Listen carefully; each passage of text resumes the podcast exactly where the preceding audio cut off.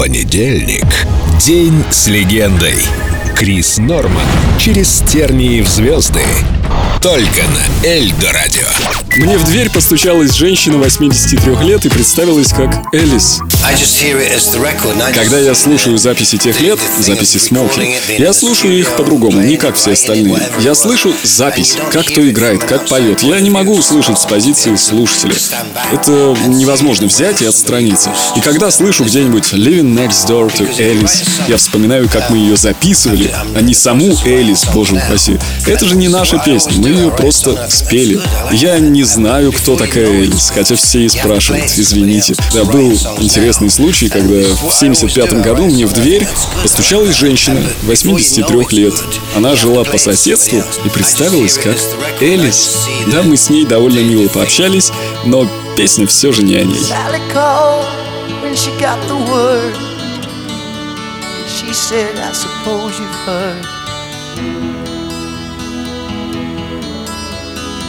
Alice. Well, I rushed to the window and I looked outside, and I could hardly believe my eyes.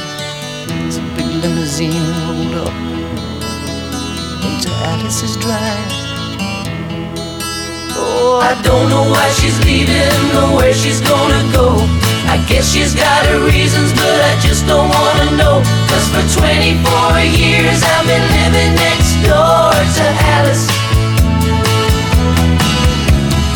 24 years just waiting for a chance to tell her how I feel and maybe get a second glance. Now I gotta get used to not living next door to Alice. We grew up together, two kids in the park, carved our initials deep in the bark. Me and Alice.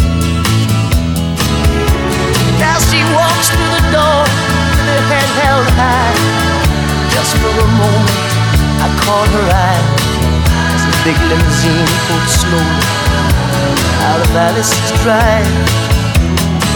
Oh, I don't know why she's leaving or where she's gonna go. I guess she's got her reasons, but I just don't wanna know. Cause for 24 years I've been living next door to Alice. 24 years just waiting for a chance to tell her how I feel and maybe get a second glance. Now I gotta get used to not living next door to Alice. Then Sally called back and asked how I felt. And she said, I know how to help.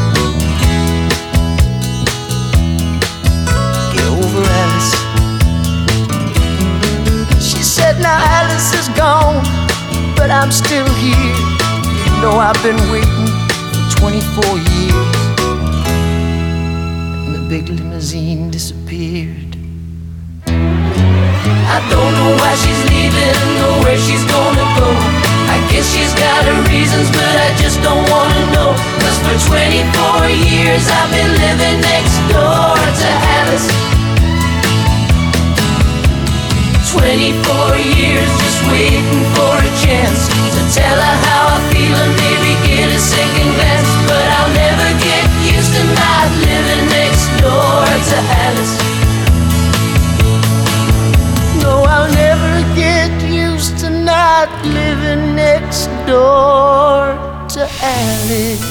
День с легендой. Крис Норман.